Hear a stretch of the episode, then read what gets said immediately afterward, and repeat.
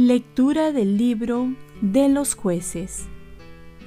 En aquellos días, el ángel del Señor vino y se sentó bajo la encina en Ofrá, propiedad de Joás de Abieser. Su hijo Gedeón estaba moliendo trigo en el lagar para esconderlo de los madianitas. El ángel del Señor se le apareció y le dijo, El Señor está contigo, valiente guerrero. Gedeón respondió, Perdón, mi Señor, si el Señor está con nosotros, ¿por qué nos ha sucedido todo esto? ¿Dónde están los prodigios que nos han contado nuestros padres diciendo, ¿de Egipto nos sacó el Señor? La verdad es que ahora el Señor nos ha abandonado y nos ha entregado a los madianitas. El Señor se volvió a él y le dijo, Ve y con esa fuerza que tienes, salva a Israel de los madianitas. Yo te envío. Gedeón replicó, Perdón, mi Señor. ¿Con qué voy a salvar a Israel? Mi familia es la más pobre de Manasés, y yo soy el más pequeño de la casa de mi padre. El Señor contestó, Yo estaré contigo, y derrotarás a los madianitas como a un solo hombre. Gedeón insistió, Si he hallado gracia a tus ojos, dame una señal de que eres tú quien habla conmigo. Te ruego que no te vayas de aquí hasta que yo vuelva con una ofrenda y te la presente. El Señor dijo, Aquí me quedaré hasta que vuelvas. Gedeón marchó a preparar un cabrito y unos panes ácimos con una media de harina.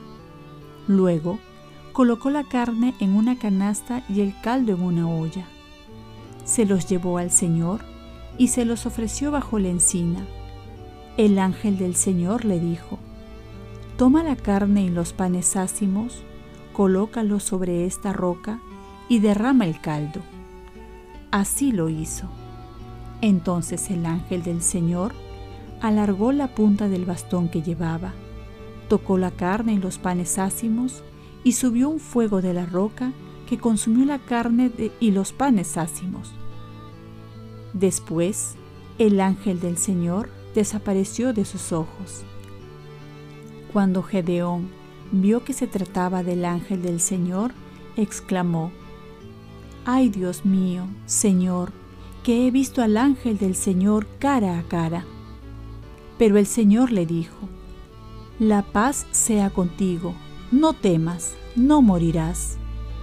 Entonces Gedeón levantó allí un altar al Señor y le puso el nombre de Señor de la paz. Palabra de Dios. Salmo responsorial.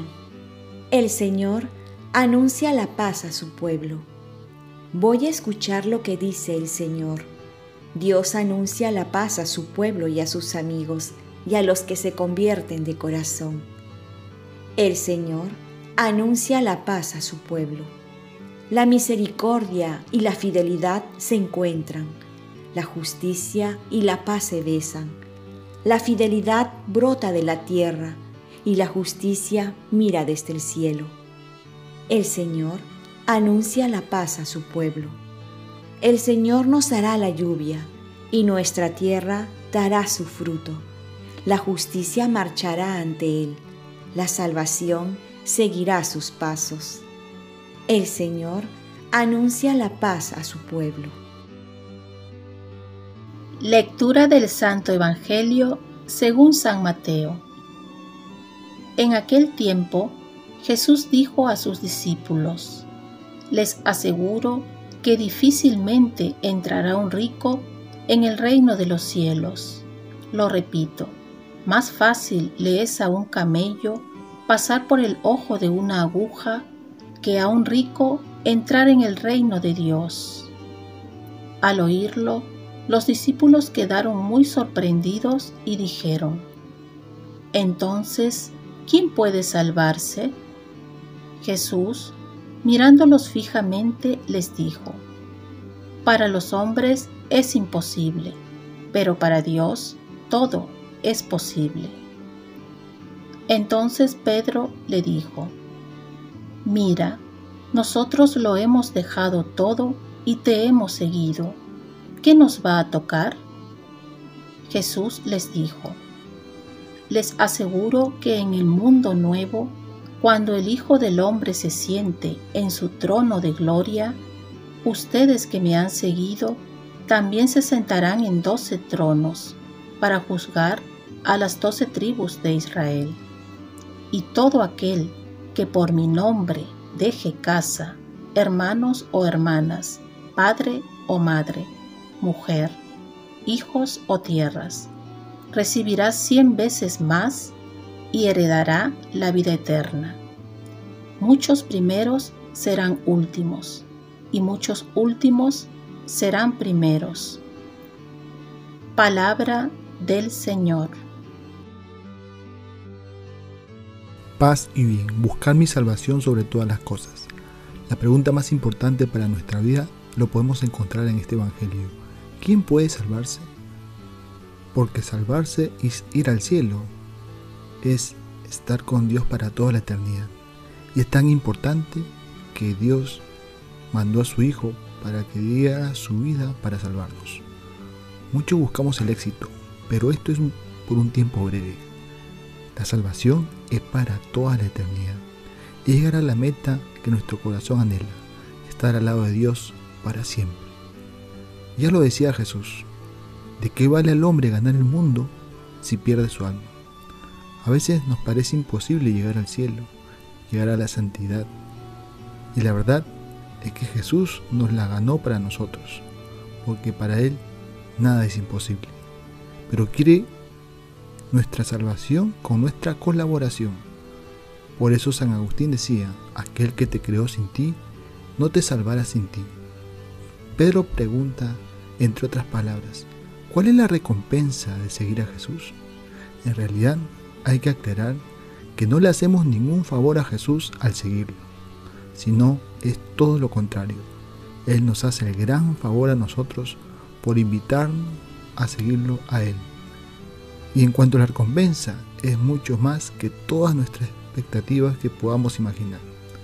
Y no solo para nosotros, sino también para los que están con nosotros. El hecho de seguirlo nos da el sentido de nuestras vidas, llena el corazón, encontramos la realización de nuestra vida y sobre todo entramos en el plan maravilloso de Dios. Y esto lo recibiremos inmensamente y mucho más comparado con lo poco que le damos a Dios. Dios nos da mucho más. Por ello, te invito a que des este paso, el de ser generoso con Jesús, porque Él ha sido muy generoso con nosotros. Oremos.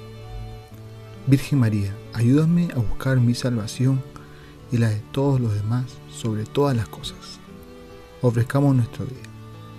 Dios Padre nuestro, yo te ofrezco toda mi jornada en unión con el corazón de tu Hijo Jesucristo, que sigue ofreciéndose a ti en la Eucaristía para la salvación del mundo. Que el Espíritu Santo sea mi guía y mi fuerza en este día, para ser testigo de tu amor. Con María, la Madre del Señor y de la Iglesia, te pido por las intenciones del Papa. Con San José Obrero te encomiendo mi trabajo y mis actividades de hoy para que se haga en mí tu voluntad.